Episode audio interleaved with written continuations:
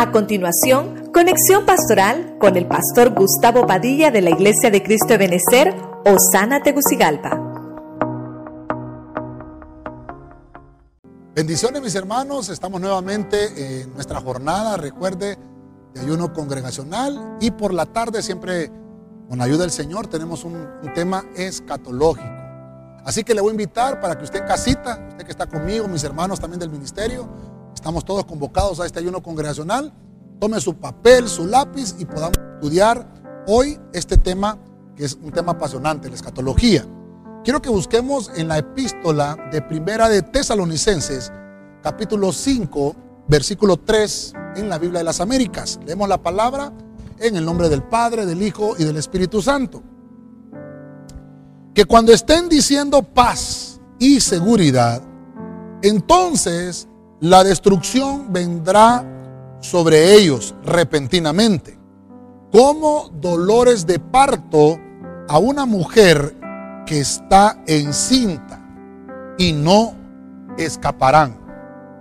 Voy a darme la tarea de desarrollar algo, hermano, que me, ha tocado predicarlo desde que venimos aquí a Tegucigalpa. Eh, me estaba recordando eh, que por allá por el 2015 fuimos a la radio nos abrieron las puertas aquí en la, voz evangélica, eh, para ser específico, eh, en Estéreo Luz. Estuvimos predicando acerca de lo que era en aquel momento eh, un acuerdo de paz que se estaban dando, algunos acuerdos de paz. Debido a eso fui a la Biblia, me fui a refrescar un poco con lo que está aconteciendo ahora, para poderle trasladar esto. Nunca lo, lo había predicado en la iglesia de esta manera y lo voy a hacer hoy. El versículo es base. Quiero que lo tenga ahí apuntadito, primera de Tesalonicenses 5.3. Si, si, usted tiene muchas versiones de la Biblia, lo, pueda buscar también porque dice cuando estén diciendo paz y seguridad. Estén diciendo es un gerundio, es algo progresivo. El tema yo le puse así sencillo, la falsa paz, la falsa paz. ¿Qué es falsa paz? Ya lo vamos a ver escatológicamente qué nos dice la Biblia a través de todo esto. Así que vamos a orar para que Dios nos hable, que tome mi mente, mi lengua, mis labios y sea la palabra del Señor hablada con libertad. Padre Celestial, te damos gracias nuevamente porque nos permites dirigirnos al trono de tu gracia. En esta ocasión te pedimos que nos abras un espíritu magistral para poder enseñar tu palabra con libertad en medio de estos tiempos difíciles y complicados. Te damos gracias, Señor, en el nombre de Jesucristo. Amén y amén. Gloria a Dios. Voy a, voy a empezar así rapidito, hermano, para entrar de lleno al tema, porque el tema es amplio también. Los esfuerzos, hermano, por determinar una fecha del retorno de nuestro Señor Jesucristo son muy controversiales. Todos los acontecimientos que vemos, eventos que se desencadenan, eh, algunos pueden hasta eh, poner algunas fechas. Y eso lo que va a lograr es poner más bien confusión. La Biblia dice que nadie sabe el día ni la hora cuando nuestro Señor va a venir. Pero sí debemos de ver estos acontecimientos. Y estoy tomando este punto por lo que se dio en el transcurso de esta semana. Creo que fue el jueves, si no me equivoco, donde se estaba firmando eh, la paz con eh, Estados Unidos, Israel y creo que había un representante de Emiratos Árabes. Ya lo hemos enseñado en otras ocasiones, pero quiero ponerle Biblia en esta ocasión. Voy a ver dónde aparece esa palabra, porque recuerde que lo que hicieron estos eh, líderes mundiales solamente es un acuerdo de paz, no es un pacto, ni tampoco es este, algo eh, que se está generalizando mundialmente. Sí han habido acuerdos a lo largo de toda la historia, y creo que en los foros apostólicos en los cuales hemos estado conectados, el apóstol Sergio nos ha mencionado algunos de estos, de estos acontecimientos. Lo que le quiero mencionar es que hay una falsa paz que se va a magnificar mundialmente. Y voy a ver el primer punto en el profeta Jeremías 33.6. Voy a empezar con este versículo. Dice la Biblia aquí, versión Castilla, al que voy a traerles la salud y la curación, dice esta versión. Voy a sanarlos y a descubrirles la riqueza de la paz y, de la seguridad. Entonces, lo primero que le quiero mostrar es que la verdadera paz, el, primer punto, La verdadera paz es vivir sin temor. ¿Cómo puedo saber esto? Porque la Biblia me lo enseña. ¿Dónde, hermano? Jeremías 33, 6. Es un versículo tan conocido que dice la Biblia que nos va a proveer la medicina y nos va a traer la salud, dice la versión de las Américas. Pero esta versión Castilian me llama mucho la atención porque dice acá que Él nos va a dar una paz y una seguridad que son, que son la, paz y la seguridad que provee el Señor. Mire, voy a, tratar de, verlo acá. Hice una línea de tiempo para ver cómo podamos eh, eh, interpretar estos estudios escatológicos. Entonces, la verdadera paz no la voy a poner dentro de la línea de tiempo. Esta primera paz, solo voy a poner el número uno acá para que usted entienda que estamos hablando. Aquí lo voy a escribir. Voy a escribirlo. Verdadera, verdadera paz. Esta verdadera paz, hermano, mire, desde Jeremías, todo este tiempo en la línea de tiempo lo podemos vivir sin ningún problema. La verdadera paz es vivir sin temor. Quiere decir que todos aquellos que estén firmando paz o que estén haciendo algo, puede ser una paz humana, pero tiene sus engaños, tiene tal vez sus condiciones. Y Dios, hermano, no condiciona la paz. La paz que nos brinda Dios no es como el mundo la da. Es una paz prometida a sus hijos solamente. Quiere decir que para que estos seres, o, podemos decirlo de alguna manera, eh, hombres eh, personajes mundiales puedan obtener esta paz es solamente Jesucristo.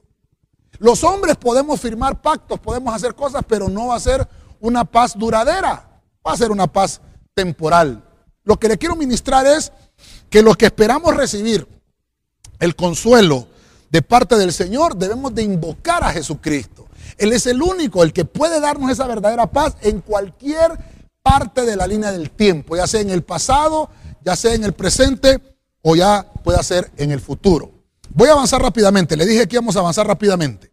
En 2 de Reyes 2019, acompáñenme ahí a la Biblia de las Américas. Dice aquí esta versión. Entonces Ezequías dijo a Isaías, la palabra del Señor que has hablado es buena. Pues pensaba, ¿no es así si hay paz y seguridad en mis días? Entonces, voy a entrar al segundo punto. Ya, pusimos el primero, que es en cualquier parte de la línea del tiempo, Dios nos da la verdadera paz. Pero la primera vez que encuentro en la Biblia que está esta palabra completa, paz y seguridad. Recuerde que ahorita solo se firmó un acuerdo de paz nada más. No hay acuerdo de paz y seguridad. Tiene que ir acompañado de paz y seguridad. Entonces, para apoyarnos un poquito acá, lo voy a poner en la línea del tiempo. Ah, vamos a ponerlo, si se me olvidó aquí, hacer eh, lo que es la cruz, ¿verdad? Entonces vamos a hacer la cruz acá, eh, eh, lo que es antes de Cristo y después de Cristo. Entonces, antes de Cristo, podemos ver acá en la línea de tiempo, lo voy a poner acá, número dos, paz y seguridad. Mire, paz y, y seguridad. y seguridad. Entonces, ¿dónde existía paz y seguridad? Según la Biblia. Entonces, encuentro que existía con un rey que se llamaba Ezequías. Este rey, Ezequías. Ezequías, hermano, está recibiendo una profecía del profeta Isaías. O sea, este pasaje de Segunda de Reyes 2019, todavía estoy poniendo una base para entrar y desarrollar el tema. Usted lo puede encontrar en Isaías 39.8. Usted que está ahí en casita, más adelante lo busquen eh, eh, ahí más adelante en su Biblia, porque Isaías también lo pone en Isaías 39.8. Pero lo encontramos en los relatos aquí la primera vez que aparece la palabra paz y seguridad. Entonces, para que podamos entenderlo escatológicamente, cómo desarrollarlo en la línea de tiempo, esa, esa, esa paz y seguridad, recuerde que la encuentro como una figura con el rey Ezequías. Y eso solamente me habla que son fines humanos. La paz y seguridad que se predicaba en ese momento, o la que predicaba esa Ezequías, ¿verdad? Era con fines humanos. Pero fíjese usted, fíjese usted, Dios no le está mandando ese mensaje de paz y seguridad, sino que es Ezequías el que dice, paz y seguridad vivo yo en mi reino, porque lo hacía con fines humanos. Ahora, Vuelvo a 1 Tesalonicenses 5, ya lo vamos a ver más adelante también. Dice, cuando estén diciendo paz y seguridad. Entonces la pregunta es, ¿quiénes son los que dicen paz y seguridad? ¿Quiénes son? No es la iglesia. La iglesia, hermano, está predicando la paz. La iglesia predica también, hermano, la santidad, porque sin paz y sin santidad nadie verá al Señor. Entonces la iglesia, lo voy a anotar aquí, perdóneme que me gustó esto ahorita. La iglesia predica, me gusta aquí, la iglesia la iglesia predica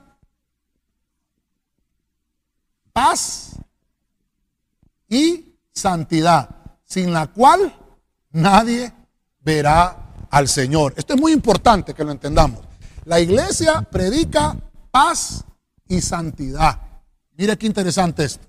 La iglesia predica paz y santidad. La paz y la seguridad, ¿quiénes son? Entonces vamos a desarrollar un punto.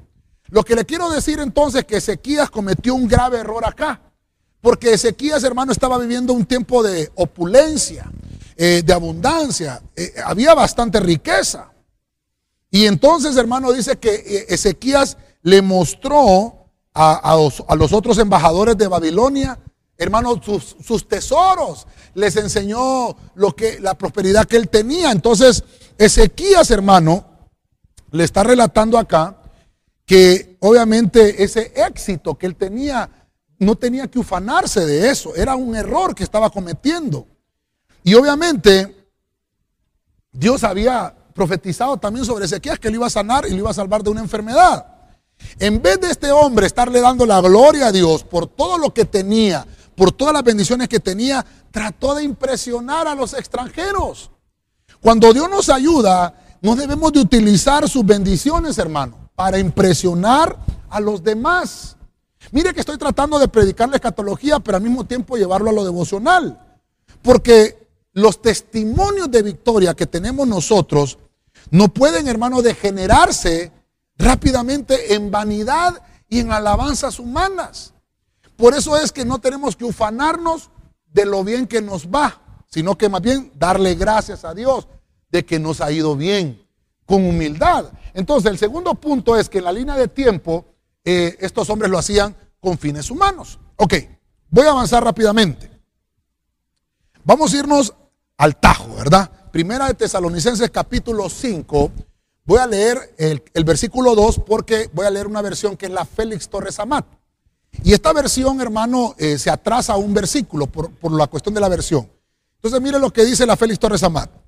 Pues cuando los, los impíos estarán diciendo que hay paz y seguridad, entonces los sobrecogerá de repente la ruina, como el dolor de parto o, perdón, dolor de parto a la que está encinta sin que puedan evitarla.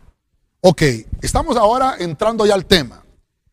¿Quiénes son los que tienen que decir paz y seguridad? En la Félix Torres Amat encuentro específicamente quiénes son y por eso se lo tengo subrayado acá.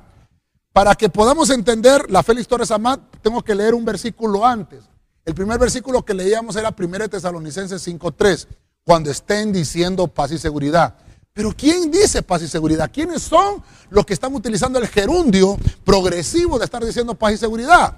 Entonces, cuando busco esta versión, me dice, los impíos estarán diciendo, ¿quién es un impío? Un impío es uno que estuvo en los caminos del Señor. Quiero que le pongamos atención a esto. Entonces, voy a ponerlo acá. Voy a ponerlo acá. Número tres. Impíos impíos. Impíos viene, eso lo he enseñado en otras ocasiones, viene de aquella palabra que significa uno que fue santo, uno que fue puro. Entonces, ellos son los que van a estar diciendo paz y seguridad. Mire cuántos versículos llevamos hasta ahorita. Van a estar diciendo paz y seguridad. Entonces lo, va a sobrecoger de repente, dice la profecía, la ruina. Van a ser como dolores de parto a la que está encinta sin que, sin que pueda evitarla. Entonces, en esta parte de la, línea de tiempo, obviamente por cuestiones de enseñanza agrandé estos últimos siete años, pero la línea de tiempo de acá a acá van a ser dos mil años. antes de que vayan llegando nuestros tiempos, eh, aquí, aquí, eh, vamos a ver, lo voy a poner más adelante, pero aquí estamos nosotros caminando en la línea del tiempo.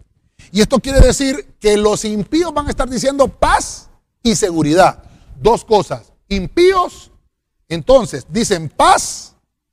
Voy a volverlo a poner aquí. Paz y, y seguridad. Impíos. La iglesia no dice paz y seguridad. ¿Qué dice la iglesia, hermano? Ya lo tenemos por acá. La iglesia es paz y santidad. Pero los impíos dicen paz y seguridad. ¿Y dónde vemos otro que, que no le dio la gloria a Dios? Aquí, a Ezequías. Lo vemos acá en este punto 2. Pero Dios dice que Él nos va a estar llenando de una paz, hermano, verdadera.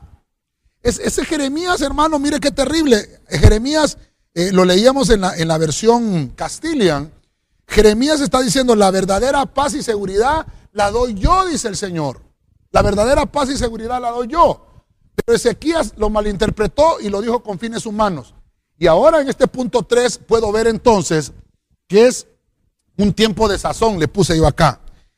¿Por qué le puse tiempo de sazón? Porque quiere decir que ya se está madurando los tiempos. Recuerde que en el capítulo 1 de los Hechos, el Señor le dice a los discípulos, no le, porque los discípulos le preguntan, Señor, dinos cuándo van a suceder todas estas cosas. El Señor ya está resucitado. Y en el capítulo 1 de los Hechos le dice el Señor, no les toca a ustedes conocer los tiempos y las sazones. Oiga bien, qué interesante. No les toca a ustedes conocer esto. Entonces, eh, les toca a los del tiempo final y por eso lo pongo acá. Y Pablo lo predica con libertad y dice, ¿saben qué? Ese cuando digan paz y seguridad, acompañando esos dos términos, paz y seguridad, va a ser un dolor de parto. O sea que un tiempo de sazón. El tiempo de sazón es que para nosotros, hermano, los cristianos es una dicha. Para el justo este, cuando, cuando, cuando nosotros estemos viendo que digan paz y seguridad, nosotros tenemos que alegrarnos. Aunque obviamente es un tiempo donde, donde la iglesia tiene que ser arrebatada. La iglesia está preparada para el encuentro con su rey. La esposa no espera al Señor como ladrón en la noche. Estos hermanos, estos acontecimientos, hermanos, fíjense qué interesante. Estábamos viendo esa entrevista que le estaban haciendo a Netanyahu y le preguntaban qué iba a hacer, hermano, con todo esto que estaba sucediendo de la paz y la seguridad. Bueno, la paz, dicen ellos nada más, solo paz, que estaban firmando el acuerdo de paz con Trump y con este representante de los Emiratos Árabes. ¿Y sabe qué dijo Netanyahu? Es que está profetizado. Mire cómo Netanyahu es el primer ministro de Israel. ¿Cómo sabe este hombre? Y, todavía le siguen preguntando, ¿Y, qué va a hacer? Le dice, cuando Rusia obviamente vea todo esto, porque le están cercando, hermano, el panorama. Eh, si, viéramos un mapa, se le está acercando el panorama a Rusia, se le, se le cierra, y obviamente Rusia va a tomar represalias contra Israel. Y entonces dice, ¿y, qué van a hacer ustedes cuando Rusia eh, muestre las molestias? ¿Sabe qué dijo Netanyahu? Es que también está escrito. ¿Dónde está escrito eso? En Ezequiel 38 y Ezequiel 39 dice que el mal viene del norte. ¿Dónde está Rusia? Rusia se encuentra en el norte de Israel. Ahorita solo estamos oyendo tratados de paz, pero va a llegar el tiempo cuando digan paz y seguridad. Mire usted qué interesante, estamos viviendo el tiempo de una de una pandemia y en medio de todo lo que está aconteciendo a nivel mundial, estamos viendo esto. Tiempo de sazón, una dicha para nosotros como, como, como hijos de Dios. Porque usted, hermano, no puede determinar en qué, en, qué, en qué día, en qué hora y en qué fecha va a venir el Señor. Porque no nos toca de predicar qué año viene. La Biblia dice que nadie conoce el día ni la hora, ni la fecha, no la sabemos. Pero sí podemos ver las señales de lo que está aconteciendo en el mundo. Ahora, voy a entrar de lleno a esto. Cuando comiencen a decir paz y seguridad, la iglesia tiene que prepararse para irse. Aquí podemos ver, hermano, que Trump ha estado reunido con, con Putin. Y, fíjense qué interesante. Ahorita hay una, como una carrera, como una competencia, hermano, con todo esto de lo que se está manejando de la vacuna para el COVID-19. Y hermano, y Rusia sale, hermano, como que ya tiene la cura, como que ya tiene el antídoto. Sale Rusia como que ya tienen ellos, hermano, una vacuna, que obviamente todo el mundo está diciendo no es confiable. Porque lo que están haciendo, hermano, mire, lejos de llegar a una paz mundial, lo que están haciendo es una paz con algunos, nada más, con algunos personajes. Usted mira aquí la foto de Netanyahu. Me gustó esta foto porque es una foto actual, es de la pandemia, él aparece con una mascarilla. Pero yo no sé si usted puede ver el detalle ahí en la pantalla del televisor, que uno de los detalles es que tiene las banderas, ¿verdad? De Israel y la bandera de, Estados Unidos. Pero en su mascarilla, hermano, también la tiene. Yo no sé si usted lo puede ver ahí en la, en la pantalla. O sea, la afinidad, la afinidad que tiene Estados Unidos con Israel es grandísima. Y esto me recuerda, hermano, en Apocalipsis 12, cuando hay una profecía que dice que la mujer es sostenida en el desierto y una águila la ayuda en el desierto. Y podemos ver por la cuestión que le estoy predicando acá, cuál es el símbolo de Estados Unidos. ¿Qué animal simboliza Estados Unidos? El águila. El águila. Entonces quiere decir, hermano, que esa profecía se, está, se están acercando a su, a su, cumplimiento.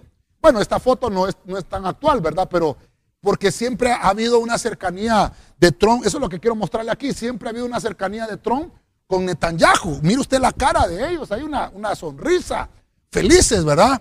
Porque, perdóneme hermano, Dios está utilizando a Trump para que los tiempos sean acortados, para que los tiempos se acerquen, hermano, y podamos nosotros avanzar en, esta línea de tiempo. En, vámonos a Apocalipsis capítulo 9, 2. ¿Cómo vamos a avanzar en la línea de tiempo? Dice Apocalipsis 9.2, la traducción Nuevo Mundo. Y él abrió el hoyo del abismo. Y del hoyo ascendió humo como el humo de, una, de un gran horno. El sol fue oscurecido, también el aire. Escuche bien esto, también el aire. Se me olvidó subrayar ahí también el aire. Por el humo del hoyo, verso 3. Y del humo salieron langostas sobre la tierra. Y se les dio autoridad la misma autoridad que tienen los escorpiones de la tierra. Voy a entrar al punto 4. Entonces, el punto 4 lo voy a poner aquí. Mire, el punto 4 es pre-tribulación. Entonces, como lo tengo aquí, son, ya lo hemos visto en otras ocasiones, son 150 días o 5 meses. Entonces, eh, eh, mire qué interesante. La paz verdadera y seguridad Dios la entrega en cualquier momento de la línea de tiempo. El rey de Ezequías dice que él tenía paz y seguridad, pero eran fines humanos. Vemos que Pablo lo, profetiza y dice, va a ser en los tiempos finales. ¿Dónde se va a estar diciendo paz y seguridad? En este tiempo. Se va a estar diciendo paz y seguridad. Se va a estar diciendo paz y seguridad, se va a estar diciendo paz y seguridad, se va a estar diciendo paz y seguridad. Pero eso solamente, dice, dice Pablo, es como un dolor de parto. Viene acá este punto y la iglesia, vamos a ver acá, la iglesia es arrebatada, el rapto, el rapto de la iglesia. Sucede, mire, están diciendo paz y seguridad, es un dolor de parto. Los impíos, no la iglesia, la iglesia dice paz y, santidad. Llega el arrebatamiento y la iglesia se va. Mire qué interesante, por eso es que tenemos que ver esto. Ahorita lo que estamos viendo solamente es un, un acuerdo de paz no un acuerdo de paz y seguridad. Cuando empiecen a estar diciendo paz y seguridad, entonces tenemos que estar más pilas de lo que estamos ahora. Aunque ahorita también las, las tensiones están difíciles. La iglesia es arrebatada en este punto antes de entrar a los 150 días de la pretribulación. Por eso lo tengo acá. La pretribulación la tengo en el punto 4. Me llama mucho la atención que dice el capítulo 9 de Apocalipsis, se abrió el hoyo del abismo. Entonces, ¿qué evento viene inmediatamente que digan paz y seguridad? Cuando ya se, se esté diciendo la paz y seguridad. Inmediatamente la iglesia se va. Pero también se abre el hoyo del abismo. Hay una apertura, hay un portal que se abre. Y mira qué interesante. Dice que ascienden, asciende un humo y dice que eh, el aire también por el humo. Hermano, como que van a haber contaminaciones. En otras prédicas le he enseñado que eh, en estos 150 días va a haber otra epidemia, va a haber otra pandemia a nivel mundial. Y hermano, y ya estamos en una plataforma de una pandemia. Ya estamos. Y hay gente que me pregunta, pastor, ¿no será la pretribulación? Bueno, déjeme decirle, hoy domingo estamos cumpliendo 154 días de confinamiento, de estar encerrado. O sea, ya pasamos los 150 días, pero no de pretribulación. Quiero que entendamos eso. Sino que es, hermano, como, uno, como ensayos. Y obviamente el confinamiento no termina. Dicen que el confinamiento va a terminar hasta diciembre de este año. Pero en otros países no, no, no, no, no, no tienen el tiempo que tenemos nosotros, tienen más tiempo. Algunos países tienen hasta ocho meses de estar en este problema. Nosotros lo, lo, recibimos en marzo. Otros países comenzaron con el problema desde enero y están en agosto, ocho meses después de este problema. Entonces quiere decir que no es la pretribulación, porque la pretribulación va a comenzar cuando la iglesia ya no esté. Es un punto muy importante. Y tiene que pasar que estén diciendo paz y seguridad. Ahorita solo están diciendo paz. Quiero que entendamos eso. Ahorita solo están diciendo paz. La Biblia nos dice cuando estén diciendo paz y seguridad. Entonces, la pretribulación es que se aperture el abismo, se contamine el aire. Y dice que salen langostas. Y por eso hay que ver esa, esa, esa plaga de las langostas voladoras, hermano porque no, es, no son estas del capítulo 9. Si usted sigue leyendo el capítulo 9, esas langostas, hermanos, son, son entidades de tinieblas, entidades espirituales. El trabajo del enemigo va a ser siempre apagar la luz. Por eso es que dice ahí que se oscurece el aire a causa de la apertura del abismo. Entonces, el trabajo del enemigo es apagar la luz y también el conocimiento en las personas, fomentando la ignorancia y fomentando el error. Nosotros como hijos de Dios tenemos que fomentar todo lo contrario. Fomentar que la luz alumbre y fomentar el conocimiento. Por eso estas prédicas de escatología son interesantes. Porque quiere decir, hermano, que tenemos que anunciarle a la gente, Cristo viene pronto. Cristo viene pronto. Ahora, solo quiero recordarle algo. Como estamos en el punto 4, que es la pretribulación, ya estamos avanzando en la línea de tiempo. Fíjese usted, se comienza a abrir el pozo del abismo, pero ¿qué eventos tenemos en nuestro, en nuestro planeta para decir que puede suceder la apertura de un abismo? Voy a recordarle algo que lo prediqué en 2015. Voy a, recordárselo. Tal vez me ayudas ahí a ponerlo en la pantalla. Gracias, papá. Gracias. Hay una compañía que se llama CERN. Ahí lo puede ver usted en la pantalla. Por sus siglas. C-E-R-N. Esas son sus siglas. Son siglas que provienen del francés. Conseil Européen pour la Recherche Nucleare. Ay, disculpe mi, francés. Por ahí, por ahí. Esas son las siglas del CERN, un consulado europeo para la investigación nuclear. Eh, en español se dice Consejo Europeo para la Investigación Nuclear. Esto existe desde mucho tiempo. En el 2011, estos personajes, creo que lo mencioné allá por el 2015, hay una prédica de, eventos eh, que, eh, desencadenados, creo que le llamamos así al tema, si no mal recuerdo. Pero quiero traerle la, atención a esto, porque esto, hermano, desencadenó mucho interés en el ámbito científico. Estos hombres, ¿qué es lo que hacen en el CERN? ¿Qué es lo que hacen acá, hermano, en, esta, en, esta, en este Consejo Europeo de Investigación Nuclear? Ellos fabricaron, hermano, una máquina a 25 metros bajo tierra, bajo tierra, entre Suiza, creo que Suiza, Francia e Inglaterra, si no me equivoco. Suiza, Inglaterra, eh, Francia, habían ahí, y dice que en medio de esas, fronteras hicieron esta, máquina. Es, un acelerador de hadrones, le llaman ellos, o acelerador de protones. Para que usted tenga una mejor idea, usted lo puede buscar en el, internet. Yo lo prediqué hace mucho tiempo. Eh, este, es el, este es el acelerador de protones, le vamos a llamar para que lo entendamos mejor. ¿Qué es lo que hacen ellos? Ellos lo que hacen, hermano, es que sueltan los protones, hermano, y los protones empiezan a moverse a través de un radio de 5 kilómetros. Son círculos que ellos tienen, hermano, enterrados ah, en algo porque calienta. E, es, ese proyecto científico produce bastante calor. Entonces, hermano, dice que ellos Dieron 9 millones de dólares en hacer esta empresa. Y lo que hacen ellos es que eh, aceleran los protones y cuando los protones se encuentran, hermano, ellos chocan y provocan un mini agujero negro.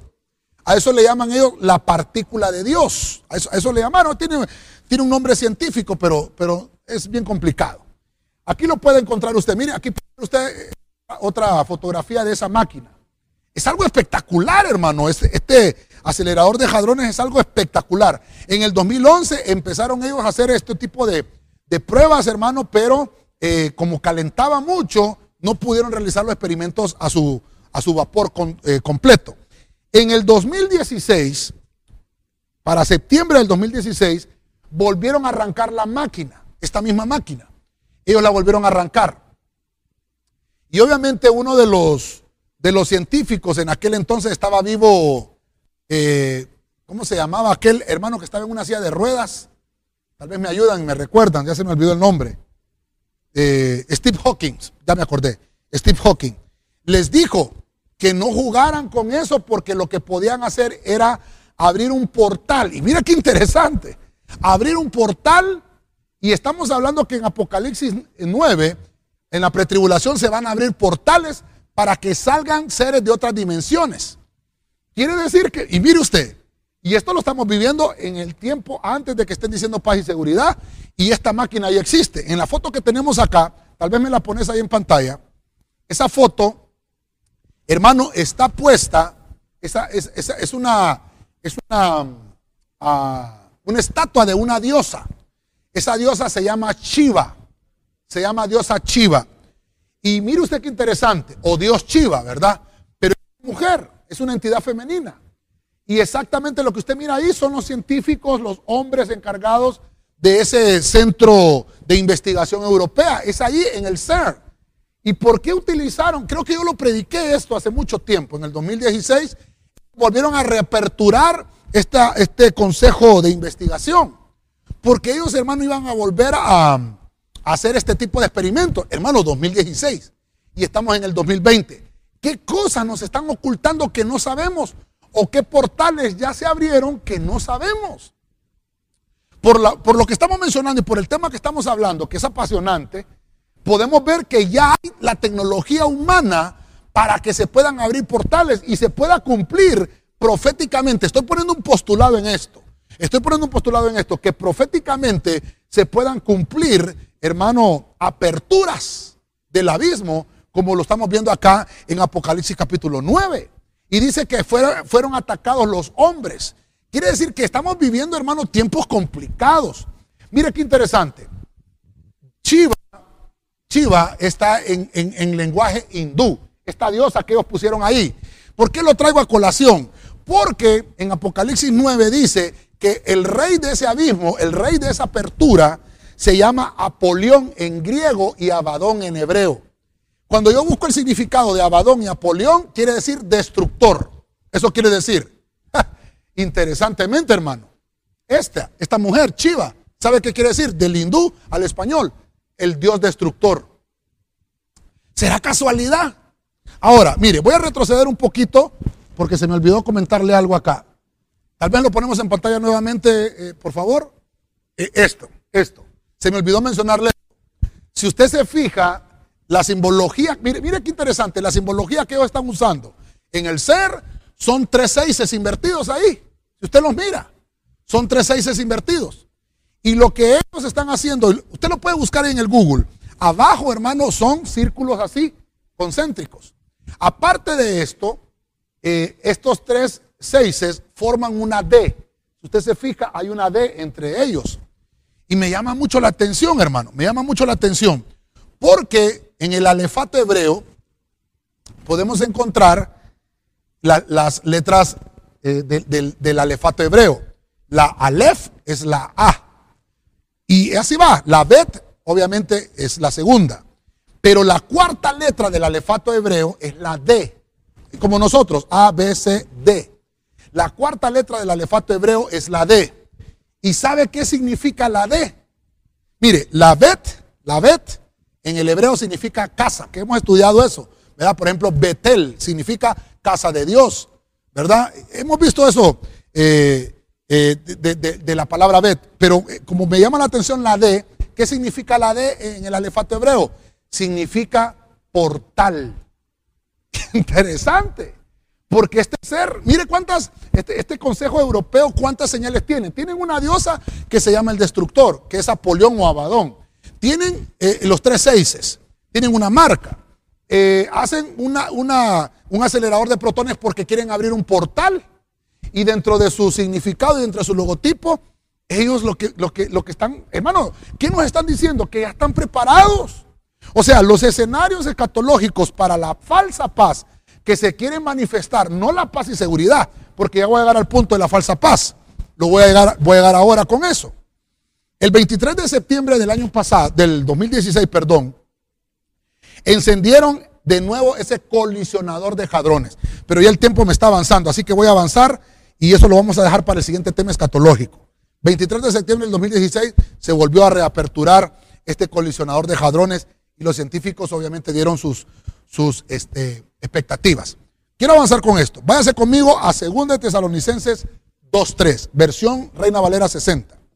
Nadie os engañe en ninguna manera, porque no vendrá sin que antes venga la apostasía y se manifieste el hombre de pecado, el hijo de perdición, el cual se opone y se levanta contra todo lo que se llama Dios o es objeto de culto, tanto que se siente en el templo de Dios como Dios, haciéndose pasar como Dios, haciéndose pasar por Dios. Entonces, uff, aquí la cosa ya se está calentando, hermano. Se está poniendo peluda la cosa. Ese punto lo voy a poner acá, mire hermano. Ese punto lo voy a poner acá. Aquí sería el punto 5. El punto 5 es la revelación del anticristo. Estoy poniéndole citas bíblicas. Mire usted qué terrible. Le estoy poniendo cita bíblica. Entonces, el anticristo es obviamente uno que está en contra de Cristo. Es el hombre de pecado. Eso lo dice acá. Pero dice la Biblia que no se va a manifestar si no viene primero la apostasía. Y como estamos hablando del tema, la falsa paz, vemos cómo a la, luz de la palabra, en la línea de tiempo, se están manifestando estas cosas. Pero, hasta, pero quiero llegar al punto de la falsa paz. Porque aquí solamente se está, hablando de paz, todavía no de paz y seguridad. Pero antes de que esas cosas sucedan, ya están preparados los escenarios para que se abran los portales y se abran los abismos. Y también todo está preparado para que el anticristo, el hombre de pecado, se manifieste. Pero dice que no se va a manifestar si antes de eso no viene la apostasía. Entonces, aquí tiene que haber apostasía. En este punto tiene que haber apostasía y se manifiesta el hijo de pecado o el hombre de pecado. Me llama la atención esto y quiero que le ponga ojo a esto. Lo tengo subrayado aquí. Tanto que se sienta en el templo de Dios. ¿Cómo así? Y se sienta como Dios, haciéndose pasar por Dios. Quiere decir entonces que para que este punto llegue, tiene que existir, hermano, el tercer templo israelita. El tercer templo israelita. Ya hemos hablado que el tercer templo espiritual del Señor somos nosotros. El tercer templo somos nosotros, pero humanamente los israelitas están haciendo un templo. Ya hemos visto, no es necesario que le ponga la fotografía, ya ellos están preparados porque ya lo hemos visto. Hay un tema específico del tercer templo. Creo que hay dos temas. Hay un, hay un tema que le pusimos el tercer templo de Jerusalén, que por ahí está también. No es necesario que le ponga todo eso, pero sí le traigo a memoria que entonces para que el anticristo se siente, como dice acá, es porque va a poner su trono en ese templo. Va a haber algo que, va a profanar eh, una, una santidad de los israelitas, por decirlo de alguna forma. Ahora, ya vemos, hermanos, que los israelitas están preparados para el tercer, para el tercer templo. Ya tienen hechos los implementos, el candelabro, la mesa de los panes, el altar del incienso, ya tienen todo listo. Es más, dice que solamente están esperando la orden y por eso es que Netanyahu y Trump están vinculándose, hermano, para que estén firmando acuerdos de paz. Y mire, ¿y sabe qué dijo Trump? ¿Sabe qué dijo Trump? Que también va a llamar a Irán para que firme la paz juntamente con este acuerdo que han firmado. Ah, hermano, con todo lo que está pasando, mire, tenemos una pandemia encima. Está profetizado que viene un rebrote ahorita en agosto y anulamos eso en el nombre de Jesús. Pero dicen que viene otro que se llama el G4, otro virus terrible. Entonces lo que van a decir es, ya no solamente firmemos paz, sino que también necesitamos seguridad. Y por eso vemos que en el escenario escatológico vemos a Putin en Rusia que se le avalancha con una vacuna, porque lo que quieren tener es seguridad nacional. Dentro de lo que es esta vacuna de Rusia, dicen que se la van a enviar a los países que son afines a Rusia. Por ejemplo, Venezuela y aquí nuestro vecino cercano, Nicaragua. Que dicen que ahorita, hermano, en el mes de septiembre ya la vacuna la van a estar haciendo en Nicaragua. Muchos hondureños dicen, voy a ir a Nicaragua para irme a vacunar allá. Bueno, cada quien tiene su decisión. Nosotros, hermano, como somos un país que somos gobernados por los Estados Unidos, hermano, ¿por qué no podemos decir que somos independientes? Pero Estados Unidos está trabajando con la vacuna. Y entonces, cuando Estados Unidos, Estados Unidos todavía está en la fase 2, tienen que llegar a la fase 3 para que puedan decir que ya tienen la vacuna. ¿Qué es lo que hizo Putin? Putin se saltó la fase 3, él solamente tiene la fase 2, igual que todas las vacunas a nivel mundial. Pero como es una batalla, es una guerra por quién quiere dar la paz y quieren dar la seguridad mundial, es un pleito de, potencias. Entonces Estados Unidos va a sacar también su vacuna. lo interesante de esto, hermano, es que por lo menos va a haber tranquilidad en la humanidad porque va a haber vacuna. Pero lo interesante es que todo esto se va a llegar para que se firme una paz y seguridad. Ahorita solo se está firmando paz, pero va a llegar el momento que se firme la seguridad. Cuando esto suceda, van a levantar un hombre para que ese acuerdo de paz, hermano, qué terrible, para que ese acuerdo de paz se firme y poner a uno ahí, a la, a la, que pueda gobernar todo el planeta, un hombre. Eso se llama el nuevo orden mundial. Que haya una sola moneda a nivel mundial. Que haya una sola religión a nivel mundial. Pero tienen que poner la figura. ¿Y quién va a ser? Va a ser uno que es el anticristo. Aunque ellos, en este punto, cuando se levante, va a comenzar el tiempo de, la tribulación, que son siete años. Pero en este punto ellos no saben que es el anticristo. Por eso se lo estoy mencionando. No dejemos, hermano, que nadie vaya a tomar lo que nos corresponde a nosotros. Porque nosotros tenemos que tener, hermano, abiertos los ojos para no caer en las trampas del engaño, porque dice que no se va a manifestar el anticristo si no viene la apostasía. Tiene que haber un movimiento mundial paz y seguridad. Tiene que haber un movimiento de apostasía mundial. Tienen que estar diciendo los impíos paz y seguridad. Pero la iglesia se va. Pero hay unos que se van a quedar y van a ver el anticristo. La iglesia no va a ver este personaje de pecado. Hermano, perdóneme, hay gente que pregunta, ¿y quién es el anticristo? ¿Será Putin? Hermano, perdóneme, tal vez hay muchos candidatos. Pero la verdad es que la iglesia no lo va a ver. Entonces, lo que tenemos que pensar es que a nosotros no nos vayan a quitar la corona que, que, tenemos. ¿Qué corona tenemos? La que nos van a arrebatar, que, que el Señor nos va a llevar a su reino antes de que sucedan todas estas cosas horribles. Entonces, no dejemos que nadie tome nuestra corona, ni que usurpen la autoridad que se nos ha entregado como iglesia. Porque la apostasía es, hermano, restar la autoridad al Evangelio. La apostasía es que muchos que estuvieron verdad se van a regresar a la mentira. Hermano, perdóneme, pastores que predicaban el hablar en lenguas y ahora ya no creen en el hablar en lenguas. Pastores que predicaban que un apóstol tiene que cubrirnos y ahora dicen, ya no me cubre un apóstol. Eso es apostasía. Es regresarse otra vez a las cosas que se hacían antes. Entonces, el tiempo ya me avanzó. Apocalipsis 11.2. Váyase conmigo ahí. Voy a leer la versión del código real.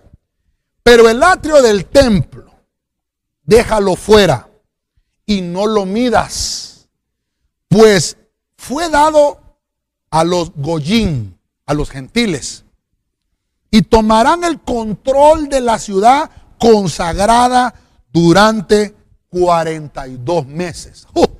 Aquí se pone más álgido esto. Entonces, el sexto punto lo voy a poner en tres años y medio. Aquí le voy a poner tercer templo. Tercer templo. Esto será por 42 meses. Dice que entonces, para que el anticristo, quiero que vaya conmigo acá, el anticristo va a ser puesto acá como el, gobernante y obviamente va a estar de acuerdo, van a apoyar a Israel, se abre, se apertura el tercer templo, entra el anticristo allí, pone su trono y empieza a firmar una paz. Empieza a firmar una paz, una falsa paz. Por tres años y medio, en, esta versión dice 42 meses. No midas el atrio de afuera. Póngale atención a este punto. Porque entonces está hablando que el anticristo va a instaurar una falsa adoración. Lo voy a poner en verde porque es el color que traigo. En todo este tiempo. En todo este tiempo. Los israelitas pensarán que estarán haciendo lo, correcto, pero dice la Biblia que el Señor no habita en templos hechos por hombres. ¿A qué se refería con esa palabra? A este tercer templo que hicieron los israelitas, lo podemos aplicar. Dios no está ahí. Dios no va a estar ahí. Recuerde que el que va a estar ahí y el que va a poner su trono ahí es el anticristo. Entonces estoy llegando al punto de la falsa paz, porque entonces esa falsa paz van a ser estos 42 meses. Donde, mire, ya no vamos a estar nosotros, y espero que usted que me está viendo también no esté ya no vamos a estar nosotros. Van a decir, qué tranquilidad. Ya los locos, aleluya, pandereta, ya no nos están haciendo la vida difícil. Ya nos están oponiendo al matrimonio del mismo sexo. Ya nos están oponiendo a los abortos. Ya no se oponen a esto, ya no se oponen a lo otro. Ya nos dejaron tranquilos. Esto es complicado. Por eso el tema escatológico, mire cuánto llevamos ya, creo que una hora, hermano, y todavía no hemos llegado y no hemos asentado la base de lo que queremos decir. Porque tenemos que explicar todos estos acontecimientos. Y esto es necesario que usted lo conozca para que en la línea del tiempo usted vaya, hermano, viendo que las señales, hermano, se están acercando. Me llama mucho la atención este versículo porque dice que los gentiles van a tomar el control de la ciudad. ¿De cuál ciudad? De Israel. ¿Sabe qué decía Netanyahu ahorita con este acuerdo de paz que firmó con Estados Unidos? Que ahora los vuelos entre ellos, hermano, yo creo que ni visa van a ocupar, un israelita para ir a Estados Unidos o un estadounidense para ir a Israel, sin visa, sin pasaporte, creo yo, no sé, algo así está la cosa. Pero entre ellos van a poderse viajar, Emiratos Árabes, hasta hacer negocios y todo con mayor libertad. Quiere decir que van a tomar el control. Imagínense, ahora Irán está metido en el asunto. Y van a llegar, hermano, a un, momento, y voy a traer la memoria, una, este, voy a traer la memoria algo que pude eh, ver antes. Solo déjeme ver acá. Dios, hermano, está interesado en que nosotros estemos llenos de su presencia y su espíritu. Porque si no, estas cosas nos van a llenar de incertidumbre. Si no entendemos los tiempos, vamos a pensar que que el anticristo es el verdadero Mesías. Dice que el anticristo es el antimesías. O vamos a pensar que esta adoración era, ah, qué lindo, hoy sí estamos adorando al Señor. Es que en la iglesia yo no sentía la presencia del Señor, pero ahora sí la siento. Y van a estar en un tiempo de una falsa adoración. Va a haber un tiempo de falsa paz. Por eso al tema le puse yo la falsa paz. Tal vez así como Ezequías lo pensó en su momento, pero si yo estoy viviendo en una paz, yo estoy viviendo en una tranquilidad y una seguridad, sí, pero era, eran fines humanos, no eran fines espirituales. Por eso, como hijos de Dios, hermanos, la medida de nuestra copa siempre debe estar rebosando en la presencia de Dios. Si la medida de tu copa siempre está rebosando en la presencia de Dios, no te vas a dejar engañar por la falsa adoración. Y podemos ver que hoy en día, sin que el anticristo se haya manifestado todavía, la iglesia está viviendo falsa adoración. Voy a finalizar, tal vez me ayuden con el teclado, por favor. Para Israel, este 2020 es el año 5780. Para Israel. Quiero que tome nota con eso. Para Israel, este es el año 5780. No midas el atrio. Quiere decir que el templo que está hablando Juan en el Apocalipsis solamente habla del lugar santo y lugar santísimo, porque el atrio se lo dio a los gentiles. Quiero terminar con esto.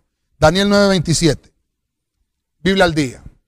Durante una semana, ese gobernante hará un pacto con muchos. Pero a media semana pondrá fin a los sacrificios y ofrendas sobre una de las alas del templo. Quiero que le ponga atención a ese versículo. Sobre una de las alas del templo cometerá horribles sacrilegios hasta que le sobrevenga el desastroso fin que le ha sido dedicado. Voy a poner el punto 7, como lo llevamos aquí en la línea de tiempo. Daniel lo profetizó. En el punto 7, lo voy a poner acá. Voy a ponerlo acá. Punto 7. Le voy a poner aquí como que se rompe la paz. Romper la paz. ¿Quién rompe la paz? El mismo anticristo. Porque se quita la careta. Esta es la falsa paz.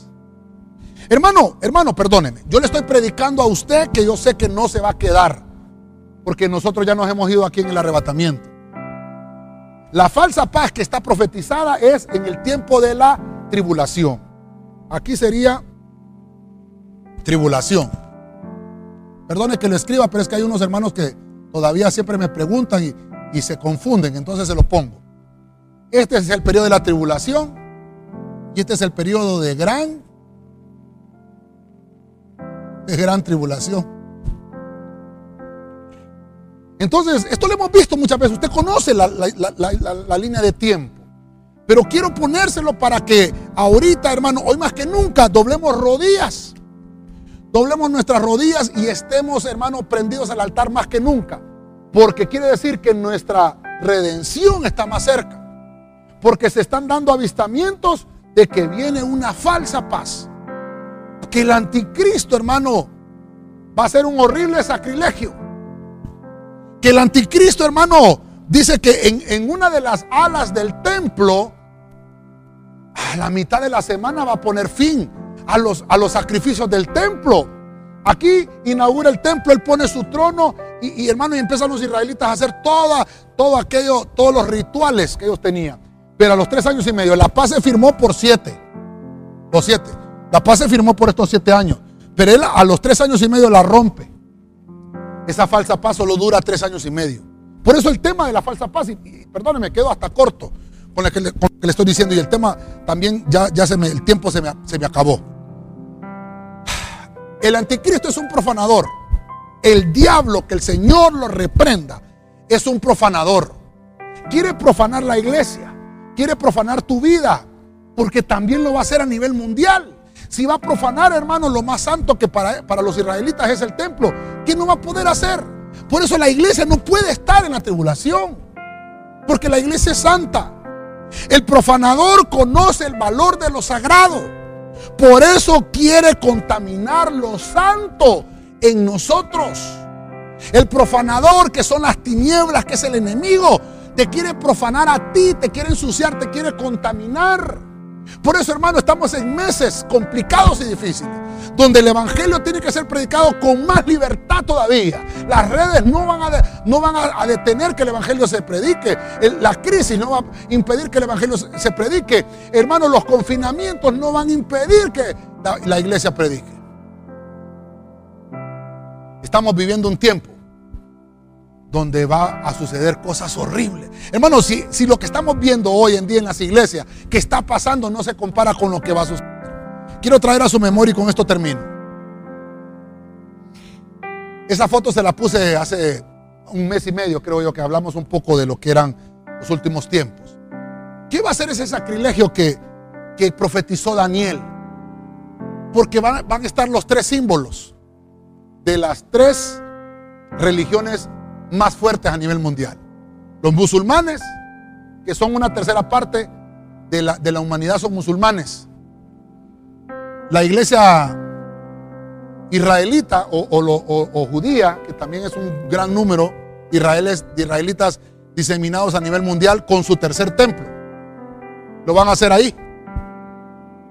Pero ¿cuál es la abominación esa? Que dice ese horrible sacrilegio que el anticristo va a hacer. Es levantar ese tercer, esa tercer estatua, lo vamos a llamar de esa manera, que está ahí en el medio. ¿Lo mira usted ese obelisco? El obelisco es el símbolo, hermano, de un falo. Es un símbolo fálico. Aquí en nuestra ciudad lo podemos ver, hasta hay un lugar que se llama el obelisco, así se llama. Pero son símbolos satánicos. Allá los podemos encontrar en las pirámides de Egipto. Y si, por, y si por un caso usted ahorita dice, pastor, eso va a suceder, dice que sobre una de las alas del templo, por eso les, les muestro la fotografía, sobre una de las alas del templo se va a poner esa estatua. No estoy hablando de la estatua del anticristo, no estoy hablando de la estatua de la bestia, estoy hablando de la estatua donde se va a levantar la falsa adoración y se va a romper esa falsa paz con un símbolo universal que nos han metido en toda nuestra eh, enseñanza que esos son para rayos, esos, esos obeliscos son para rayos. Pero quiero ponerle Biblia a esto, porque lo mencionó en Mateo 24, 15, y le voy a leer la, la versión de traducción lenguaje actual. Dice de la siguiente manera, Jesús siguió hablando con sus discípulos acerca del fin del mundo. Oiga esto, les habló acerca del fin del mundo y les dijo, el que lea esto debe tratar de entender, debe de tratar de entender lo que dijo el profeta Daniel. lo acabamos de leer, Daniel. Daniel lo acabamos de leer ahorita, Daniel 9. Él anunció, mire, Cristo está citando a Daniel. Él anunció que algún día se presentará una ofrenda asquerosa en el templo. Pero el tercer templo no se ha levantado. Cuando vean, mire, el consejo de Jesús a los israelitas. No a nosotros, no a nosotros, hermano. Es a los israelitas. Cuando vean que en el lugar santo pasa lo que anunció Daniel, entonces huyan. Palabras de nuestro Señor Jesucristo. La falsa paz la promueve el anticristo. Los tratados de paz van a llevar a un tratado de paz y seguridad global que va a llevar a instalar un nuevo orden mundial. Y todo lo que estamos viviendo, la pandemia, confinamientos que nos han encerrado para aprobar leyes, hermano, casamientos del mismo sexo, hombres que quieren aprobar que sea libre, hermano, eh, la pedofilia. Todo lo que estamos viviendo, la iglesia que está apostatando, solamente son señales para que la iglesia sea arrebatada, hermano. Por eso le, dice, le dije yo en uno de los puntos, la dicha del justo. Es la dicha del justo. Cuando los impíos estén diciendo paz y seguridad, la iglesia tiene que decir, sin paz y sin santidad, nadie verá al Señor. Quiero hacer el resumen de lo que hemos visto, la falsa paz. Primer punto, vimos que la verdadera paz está escrita en Jeremías 33:6. Que el Señor dice, les voy a mandar la medicina, les voy a enviar la salud y van a tener una verdadera paz. Esa es la verdadera paz. Que estemos bien, que estemos con salud y que Dios provoque en nosotros esa tranquilidad. Número dos, vemos que fue profetizada. Podemos ver mucha sombra y figura de lo que es la paz y seguridad, porque lo encontramos con el rey Ezequías en 2 Reyes 20:19. Pero él solo lo hacía para fines humanos. Para fines humanos. Número 3. Vimos que hay tiempo de sazones. Cuando ya está madurando la planta. Cuando ya todo se está dando. Estamos en tiempo de sazón. Cristo le dijo a los discípulos, no, es, no les toca a ustedes conocer los tiempos y las sazones. Es a los de la última generación que somos nosotros. Estamos viviendo un tiempo de sazón que es una dicha para el justo. Nosotros tenemos que alegrarnos, hermano, porque estas son buenas noticias para nosotros. Nuestra redención está cerca. Y número cuatro, entonces después de que estén diciendo los impíos paz y seguridad, se va a, instaurar un tiempo de pretribulación por 150 días, donde se abre el abismo. Y hemos visto que ya hay instrumentos, hermano. Por ejemplo, el CERN, que es uno de los centros de estudio, hermano, o consejos, ¿verdad? Europeos para, para poder eh, hacer pruebas con un acelerador de protones. Lo, lo, tenemos aquí desde el 2011, están haciendo estas pruebas. El 2016 lo reaperturaron y a saber qué cosas hay ahí todavía que no nos damos cuenta. se va a abrir el abismo y van a haber 150 días de pretribulación. En el punto 5, entonces se instaura el anticristo. El anticristo es el hombre de pecado, es aquel hombre, hermano, que el nuevo orden mundial lo va a poner ahí. Un solo gobernador, una sola religión, una sola moneda. E, el casamiento del mismo sexo, pedofilia aprobada para la gente y todo lo que va a haber. El miedo que tiene la gente contra las enfermedades, se le va a proveer la vacuna, se le va a proveer la cura, después de venir de 150 días de pretribulación. Entonces el anticristo va a ser ese hombre de pecado. Punto 6 se instaura el tercer templo. Dice que el, anticristo pone su trono ahí en el templo. Y, comienza un tiempo de que se firmó la paz por siete años. Una paz falsa por siete años. Y eso va a haber un tiempo de falsa adoración. Lo encontramos en Apocalipsis 11.2. Le dice el Señor a Juan, no midas el atrio, porque va a ser profanado. Entonces, lo que está midiendo Juan ahí en el Apocalipsis 11 solo es el lugar santo y el lugar santísimo. Y en el capítulo 9 de Daniel encontramos el punto 7, que con ese terminamos, que se rompe la paz a los tres años y medio de que se firmó una falsa paz. El anticristo se quita la máscara. Por eso los tiempos que estamos viviendo, hermano, de falsa paz, podríamos llamarlo, son paz temporales, humanas, pero la paz que, que tenemos que vivir nosotros solo la da Cristo Jesús. El anticristo se va a quitar, hermano, la máscara y va a cometer un horrible sacrilegio. Ya lo vimos ahí, entre el, el ala, dice, entre una de las alas del templo se pondrá un sacrilegio terrible, según lo profetizó Daniel. Y vemos que Cristo también refuerza esa profecía, hermano, en el libro del Evangelio según Mateo, capítulo 24, 15. Esto es lo que le puedo hablar acerca de la falsa paz.